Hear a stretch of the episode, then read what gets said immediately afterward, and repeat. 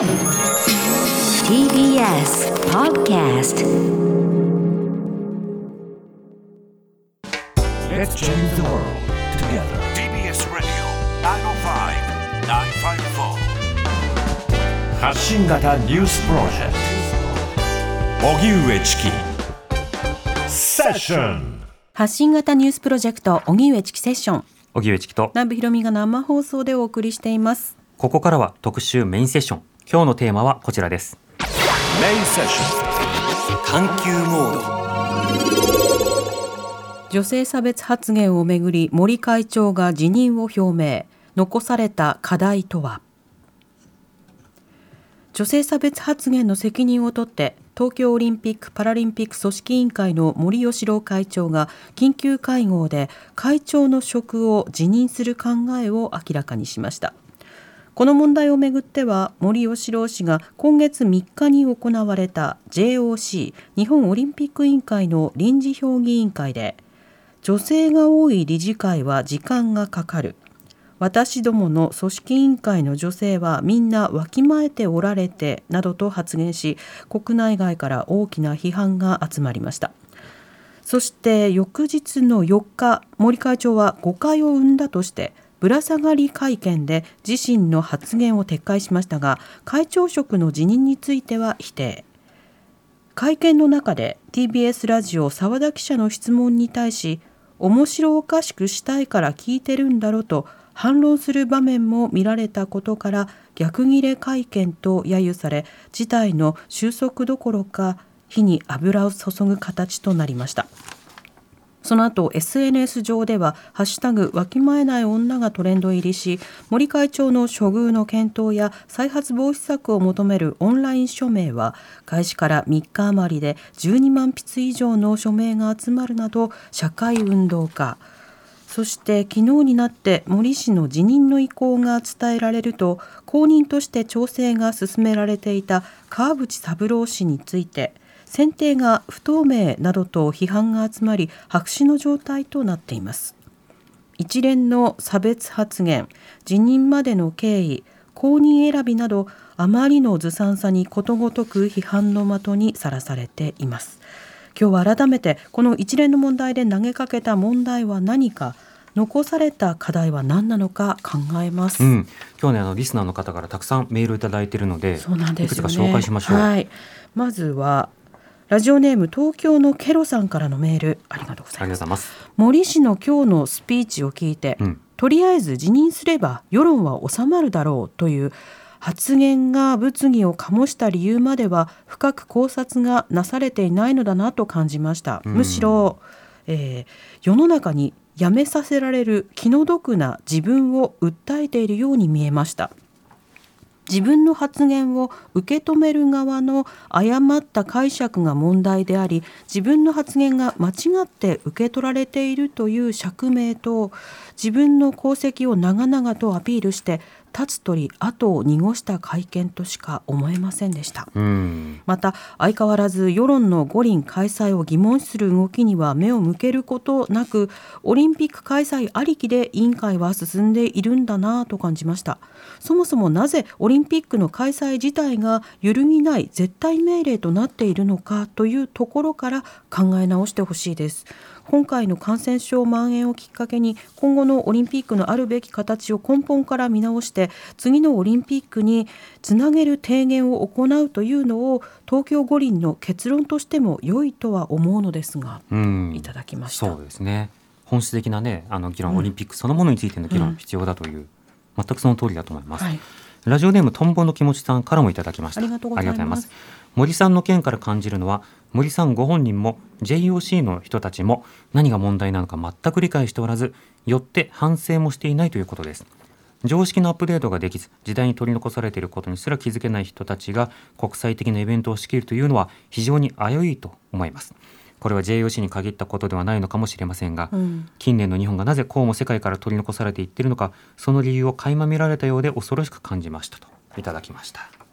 そして北海道、えートロイメライさんからメールです。ありがとうございます。ありがとうございます。私は製造業で派遣社員として働いています。うんうん。今日のお昼休憩の際に部長があのさ森さんのあの発言どう思う？と聞いてきました。おこれは？と思い森さんと一緒に働いていた女性が聞いたら嫌だと思いますよ。私も言われたら嫌ですね。と勇気を持って言ったところへえそうなんだ。俺は全然悪い発言とは思わないけどね。とニヤニヤ言って去っていきました、なんだその声声掛けは。うん。このやり取りきっと今日本中でたくさんなされていると思いますが、うんうん。森さんの発言は女性蔑視とされる発言ではなく女性蔑視の発言でありそもそもあの発言の背景社会や組織に溶け込んでいる女性への蔑視感情が問題であり全然悪い発言ではないよねと笑って言われることで二度絶望するような気持ちでした。きっとこういうふうに思っている人はたくさんいてどうしたらその過ちに気がついてアップデートしてもらえるのか私は何ができるのかと考えてしまいました。うん、なるほどあの最後のねこのトロイ・メライさんのメールで、その話しかけてこられた、えー上司の方かな、はいはい。あの部長か、うん。に話しかけられた。この部長の「へえそうなんだ」っていうこの話しぶりというのはすごく理解できるんですね。あの共感するということではなくて、まあ、そういう戦略を取るよなっていう感じはしました。戦略。というのは森さんの発言がアウトだということになると日常の自分の中での発言や行動というものもアウトということになってしまうので、うん。逆にあれをセーフということにしたいとあれぐらいは問題ないということにすることによって自分も変わらなくていいという状況を確保するためのある意味戦略的な発信を、まあ、あの無意識的に採用してしまう。つまり自分にとって心地よい選択というものをしてしまいかねないということは、まあ、今全国各地でまさに行われているのかなと思うんですよね。うんうんであの例えば今さまざまなねその差別解消とか多様性とかっていう話出てますけれどもこれらの議論というのはこれまでなされてきた社会の何々中心主義いろいろな中心主義というものに対して抗議をする活動であり訂正を求める活動だったんです。男性中心主義に対してえ女性もいるよ。女性の社会というのもじゅあのあるよ存在するよ見ないことにしないでっていう、そうしたようなことを言うでしょ。白人中心主義に対していやいや黒人とかあるいはそのアジア系とかいろんな人たちがいますよっていうふうに言っていく。あるいは健常者中心主義に対していやいやあの障害のある方もいるんだよっていうことを言っていくそうすることによってすでに多様だったこの社会のありさまというものをしっかりとシステムに埋め込んでいきましょうっていうのが、まあ、多様性とかダイバーシティとかっていうふうに言われていた議論の中の一つだったんですね。それを今回はその逆戻りさせるようなさなかにあって逆戻りさせるような発言として捉えられるわけですよ。で森さんの発言自身が問題ないかのように言う人もいるんですけれどもでもそんなことはないということもちゃんとメディアももっと説明してほしいところはあるんですよね。例えば女性がたくさん入っている理事会は時間がかかる。これはステレオタイプというふうに言われるものです。要はあるカテゴリーに対するイメージというものを一方的に話すということ。で、そうしたような発言があって困るというふうに述べたわけですね。これはそれに対するネガティブな感情を述べたわけだから偏見というものに該当するんです。そして森さんはなので女性が入るこういったような会議の場というものは時間を制限しなくてはいけないじゃないか。というようなことを述べていた。これはあの女性に対する蔑視に加えて発言機会を奪おうとするものだから、うん構造的な差別を導入しようとしていた発言ということになるわけですよね。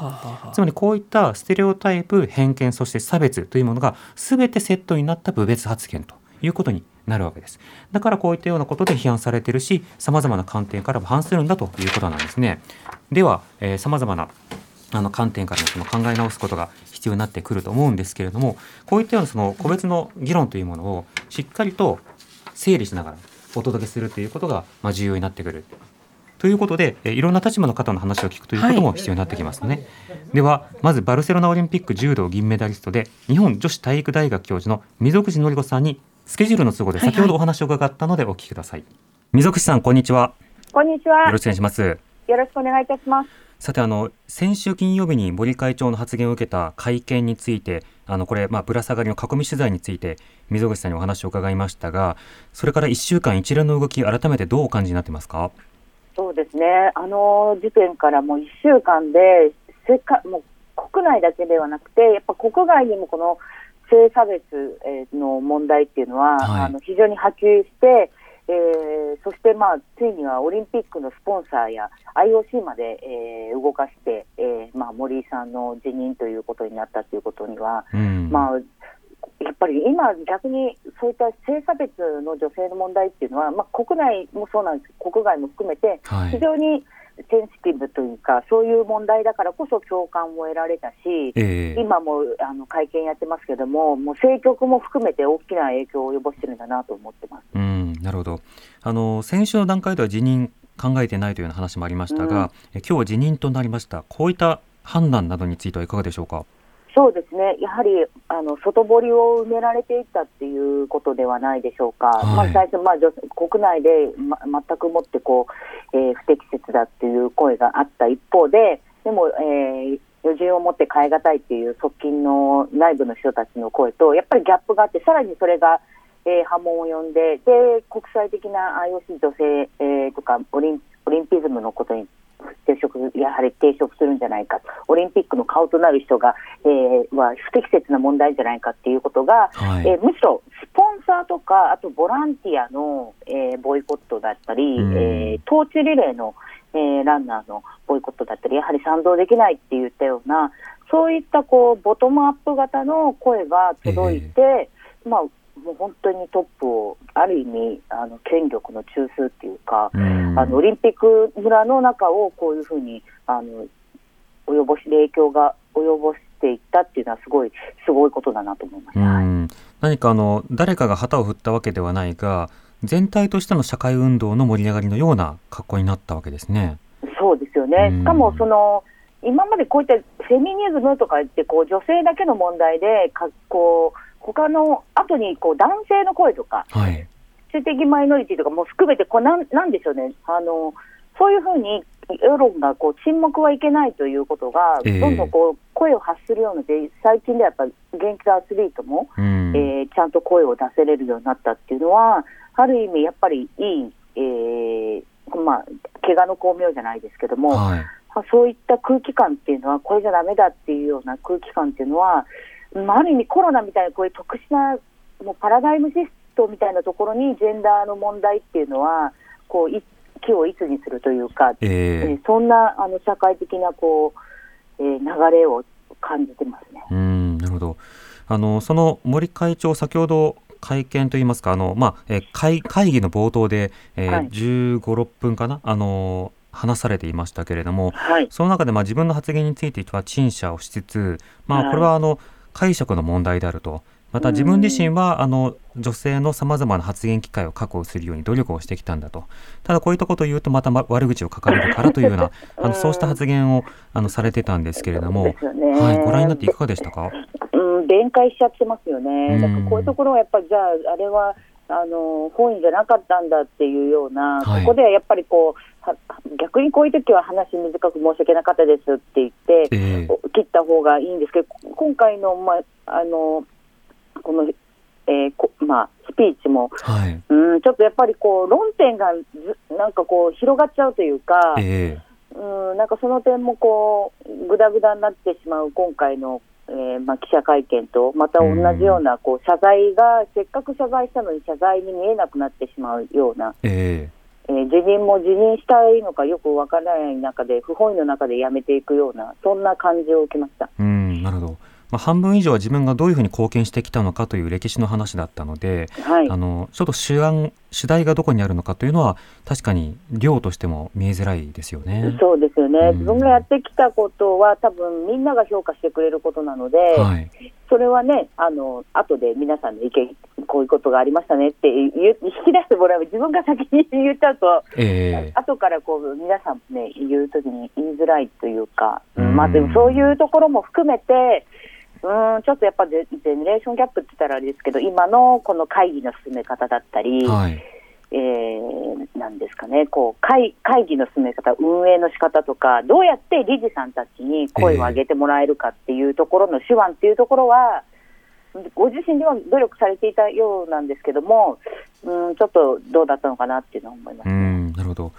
またあの後任としてあの一時川淵さんの名前があって、しかしそれがまたあの白紙に戻るというような動きもありまして、もうすごい。この意思決定のはい、不透明さであるとか は流れいかがでしょうか？あのーやっぱりこう昭和の密室の会議というか、本来だったらやっぱり私もこう公益あの非非営利型の一般社団の会長をしているので、はい。本当に理事とその常任理事会、理事会、評議会、まあ、い一般社団の場合、総会になるんですけども、うん。やっぱり順序があるんですよね。はい。自分今のガバナンスが、はい、ガバナンスはもう本当に自分の個人社長みたいなあの公益はできないので、ええ。手続きが大事なんですけども、まあ、それ一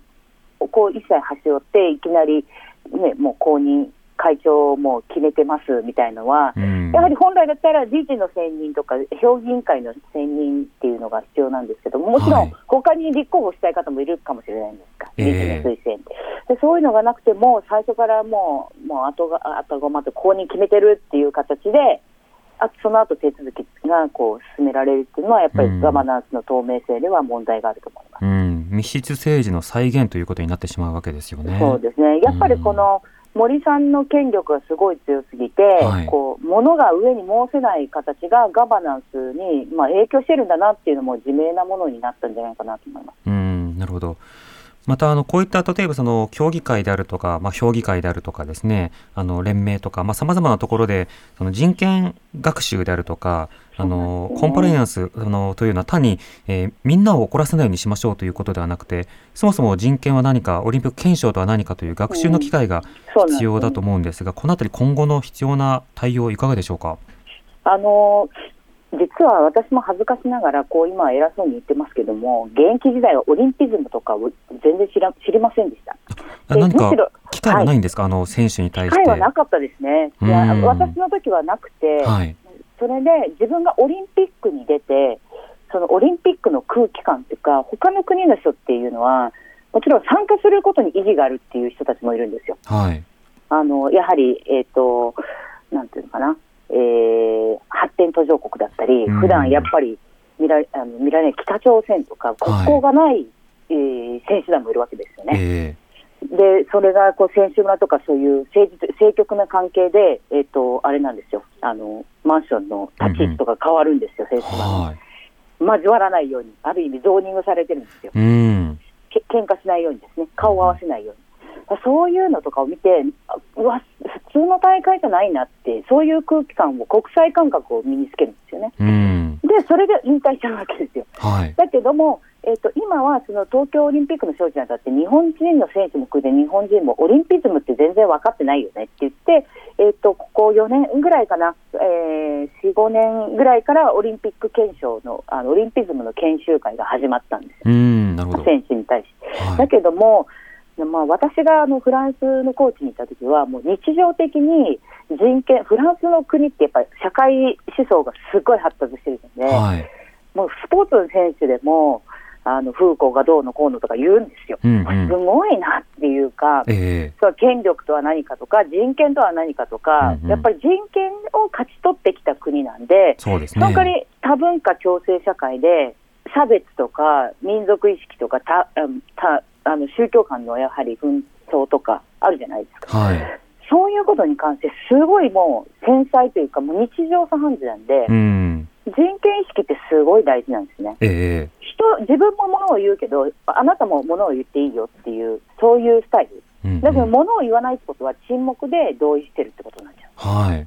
それがもう、もう文化として根付いていて、ええ。そこは今、日本は全然違うじゃないですか、はい。沈黙しなきゃいけない、わきまえなきゃいけないっていうところが、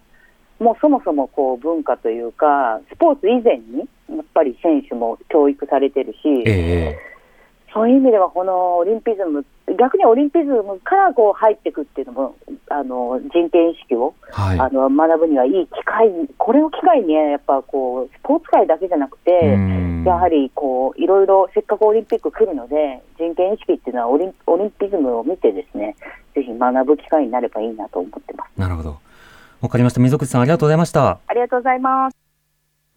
日本女子体育大学教授の溝口紀子さんにお話を伺いました。あの溝口さんの選手時代の話も含めて、そのオリンピズムは何かってそもそも学習する機会がなかった。最近は日本でもいろいろ学習する機会を少しずつ設けようという動きは出てきていると。ただあの他の自分があのコーチなどで行ったその指導などで行った他の国などと比べると、まだ対応というのは遅いように見えるという話ありましたね。というのとあのこのオリンピズムの元にあるダイバーシティという言葉の軽薄さというもののなんか意味が見えてくるような気がしますよね。なんとなくお客さんを招くから道路をバリアフリーにしましょうっていうある種の外側の話であって、要は今回のやつも発言の外側だけ撤回をすればいいかのようになっていてそこにある一つの人道性みたいなものが共有されているわけではないということがガバッと見えてしまったという、まあ、そういったものなんですよね、はい。まだまだ続きます。TBS Radio 荻上チキ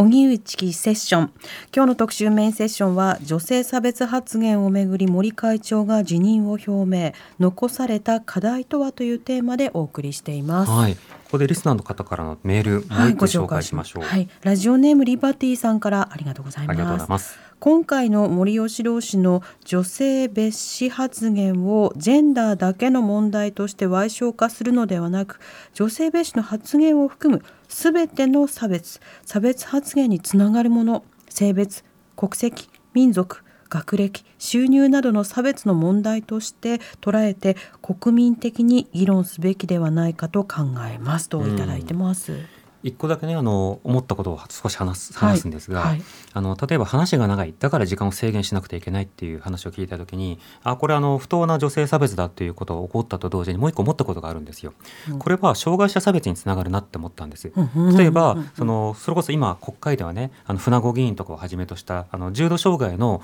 その国会議員が誕生していて、はいでもその方々が質問するためにはあらかじめ原稿を読んあの作ったりして、あとは代読の人を用意したりとかして、うん。あるいはそのスピーチを読み上げるための機械を導入したりして、うん。それでもやっぱりそのやり取りをするとなると通常のコミュニケーションよりも時間がかかるんです、でも時間がかかるけれどもそうして当事者の意見を聞くってすごく大事なんですよね、うん。だけど時間がかかるから困る。だから時間を規制しなくてはいけないという発想だとこうした女性だけではなくて他のさまざまな当事者も発言機会を踏みにじられるんだろうなというふうに思ったわけなんですよ。うんだから今回の議論を、まあ、今回の議論はその女性差別だから直ちに他の議論にいっぺんにその普遍化してしまうといやまずはこれを話そうっていうふうにはなると思うので、うんそれが大事だと思うけれども、同時に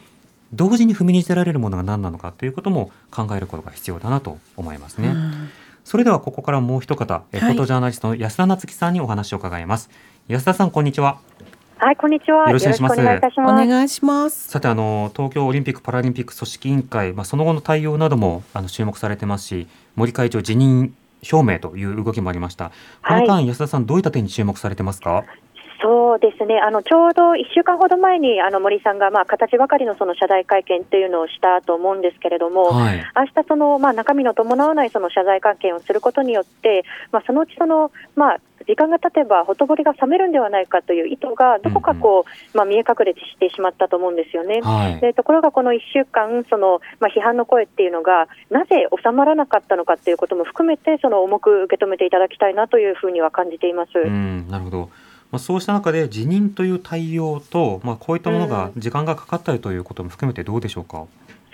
そうですねあの辞任するということだけを見てすればあの最低限やらなければならないことはあのクリアしたのかなという気はしているんですよね。はいであのまま例えばその森さんが会長で居続けることによって例えばああいったその女性差別の発言っていうのがこうまるで取るに足らない問題かのような誤ったメッセージというのをまあ、日本社会だったり、あとはまあうん。国際社会だったり、あとは次世代ですよね、はい。あのそういったところに発するということになったので、ただやはりこうその判断までにその時間がかかりすぎたということと、まあ今日もその、まあ、森さんのその辞任にあたってのその、まあ、コメントというのが出ていましたけれども、ええはい。例えばその解釈の仕方の問題だったりですとか、うん。あとは以前からその森さん、悪口っていう言葉をよくあの使われていたと思うんですけれども、はいはい。まあ、こういうことを言うと、その悪口を書かれるっていうこうコメントが出ていたりですとか、うん。まあ、やっぱりこう時間が経っていろんな声が、あの批判の声が届いていても、まだやっぱりこう本質にたどり着きていないという気はしますね。そのね。まあ、差別の問題ってどうしてもその発言者があの差別の意図はなかったという言葉を繰り返してしまいがちだと思うんですけれども、えこういった問題って、あのゲウさんもよく定義はされていると思うんですけれども、うん。やはり発信者のその意図の問題ではなくて、その言葉が、あのどういう効果をこうもたらしてしまうのかっていう視点なので、あのそういった前提もこう抜抜け落ちてしまっているかなというふうに思っています。うん、そうですね。また悪口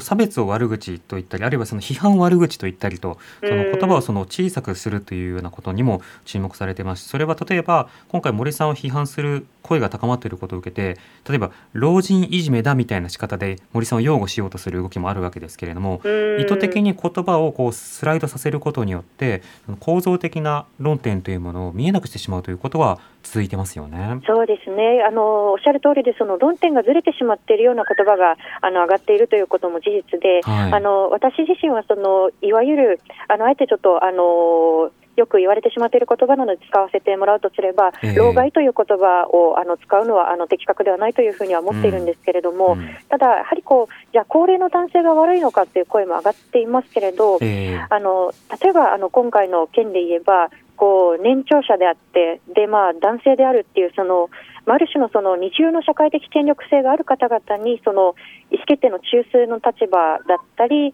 あのまあ、いわゆるその社会的な権威がある立場に、こう偏ってしまっているということにこう問題があって、まあ、だからこその声が、抗議の声というのが上がっているんだというふうに私は感じています。そうですね。またあの森さん自身が会見の中でその老人とかそうした言葉を繰り返していたんですがあのうん自分への来た攻撃をあ老人批判なんだっていうふうに膨らませることによって、まあ、自分がある属性の被害を受けてるんだという話に森さん自身がこうずらしているところもあの注目ですよねこれはね。そうですね、そのあたりのその、まあ、軸のずらし方っていうのも森さんのコメントの中であの気になるところはありますし、それこそさっきのその、まあ、年齢を問題にするのかっていうこともそうなんですけれども、あとはその先週の会見の中だったと思うんですけれども、はい。あの例えばその、まあ、妻にこう言われただったり、孫にこう言われたっていう、あのこと、特にその妻に言われたっていうことを、あの森さんはこうこうこうっていうふうにこうコメントされていたと思うんですけれども、ええ。あの身近なその女性の言葉というのをこう免罪符のようにこう引き合いに出すのはやめていただきたいなというふうに思っていて。ええ。あの例えばその、まあ、女性が何かしらのその不祥事でこう、まあ、矢面に立たされたときにあの夫にこう言われましたからっていうふうにこう発言したことが同じようにやはりこう社会の中で許容されるとは今の土壌の中では思わないと思うんです。あの、ええないと思うんですよね。あのそういうところからもやはりあの軸のずらし方なぜこう軸がずれていったのかということをもう一度考えるべきではないかなというふうに思います。うんまたあの組織委員会ということでいうと、まあ、あの後任人事が誰かということが注目をされていてまだ確定されてないようなんですけれども、でもその例えば今回差別発言をした人の後任として例えば人種差別をしたりとか別のハラスメントをしたりであるとか、そうしたような人になるのでは、まあ、これは本末転倒だともちろんあのそうした経験のある人たちがさまざまな反省や謝罪のもとに学習してきたということが発信され発信されればまた別途の意味が変わってくるとは思うんですけれども後任の在り方あるいは今後の議論についての注目はどうでしょうか？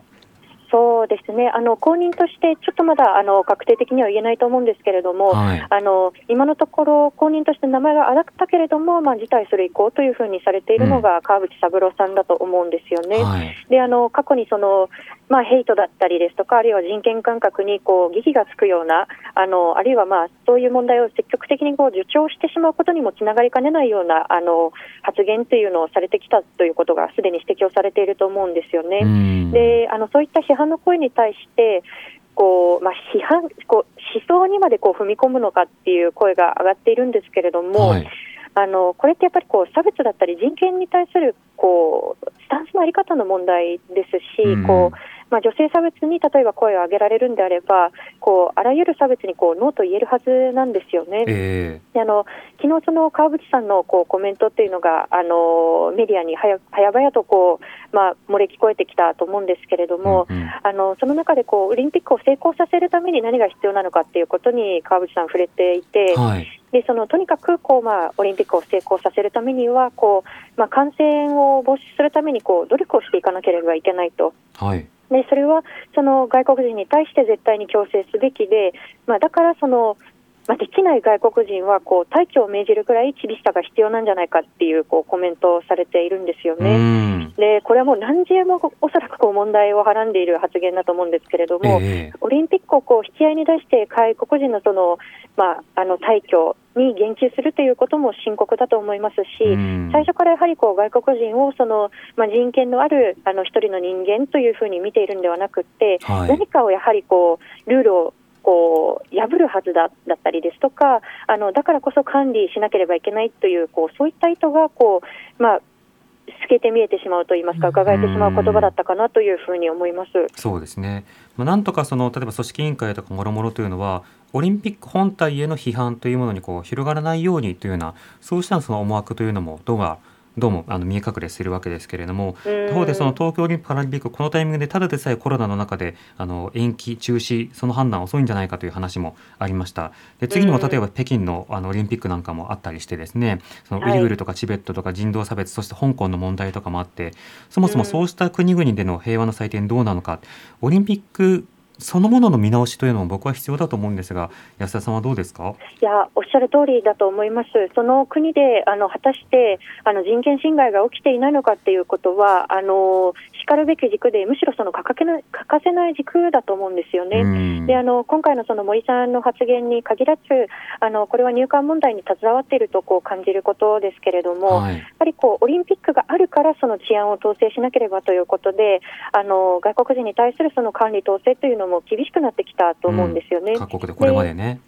そうですね、うん、であのまあ、この番組でも何度も申し上げている通り、例えばその入管施設内でその、まあ、人権侵害が起きたりっていうことを繰り返しながら、そのまあ、オリンピックにとって都合のいい外国人だけはこう受け入れますっていうことは、非常にこう矛盾をはらんでいると思いますので、しっかり普段から人権感覚のあるような対策、政策っていうのを行っているのかっていうことは、あのこれから主眼に置かなければならないことだというふうに思います。うん、そうですねまたこういったようなそのやり取りの中でいろいろと浮き彫りになった点と、まあ、こうしたその発言がこう取り沙汰されることによってそもそも他のその議論などがしにくくなっているというところもあると思うんですよね。まあ、そうした中で本来であればその様々な多様性確保多様性確保というのは人権を認めるということなのでそれの実効的な、まあ、活動というものが必要となってくるというふうに思います。あの安田さんはあのこうしたそのオリンピック・パラリンピックをめぐる議論の傍らにこう隠れている問題としては最近はどういった点に注目してましたか？ですね。あの先ほどのお話にあのつながってしまうことだと思うんですけれども、はい、あのこれから例えばそのオリンピックであの難民選手団をこう受け入れますという、うん、あのことが掲げられていると思うんですね。で、はい、あの選手たちそれぞれのあの頑張りというのは決して否定されるものではないと思いますし、うん、ただやはりこう、まあ、日本の中での難民認定率の極端な低さっていうのはもう0.4%っていう圧倒的な低さなわけですよね。はいえ。ー、であの一方ではその選手として難民を受け入れていますというこうアピールをこうしながら、やはりこう日本の難民認定率のことにはこう踏み込まずに、あえてそれをこう触れないようにしているかのような姿勢っていうのは、はい、あの果たしてこう健全な議論の在り方というふうに、あり方があの減られ経ているのかということにこう疑問がついてしまう。なのでこう社会の実装と自分たちがオリンピックであの実現しようとしていることっていうのが本当にこう矛盾がないのか、齟齬がないのかということもしっかり議論していく必要があると思います。そうですね。元気なキッズの声が聞こえますが。すいません、あの外で今日はちょっと外なんですね。お電話をしてまして、はい。ご通行されているあのお子さんがいる、そうなんです。あのお子さんたちがたくさんあの外で遊んでいるので、こういう次世代にちゃんとね、社会をこうバトンタッチしていきたいですね。ああ、なるほど。ハプニングノイズもしっかりリポートにつなげる安田さん、ありがとうございます。はい、安田夏樹さんでした。ありがとうございました。ありがとうございました。ありがとうございました。ジャーナリストの安田夏樹さんにお話を伺いました。はい、そう今回ね、その一つの差別の問題ということで、あの浮き彫りになったのは。全文読めばそうじゃないよって反応する人とかあの高齢だから許してあげてとかこれまで貢献してきたことを考えてとかあるいは批判したいがために言ってるんでしょみたいなリアクションがあって、うん、これらって全て告発を無害化するあるいは告発を無効化する和法というか、手法ということになってしまうんですよね、うんうん、だからそのどの言説がどういう効果を発揮するのかということを見るとやっぱり現状を問題視して改善するということに対して、まあ、相当賛同できないという立場の人たちもたくさん見えてしまった。そうしたようなその緊張状態になるんだということを見えたのでこの課題にまあ一個ずつ取り組んでいくということが必要かなと思います。はい。以上特集メインセッションでした。TBS ラジオ荻上チキ。セッション TBS ラジオ905-954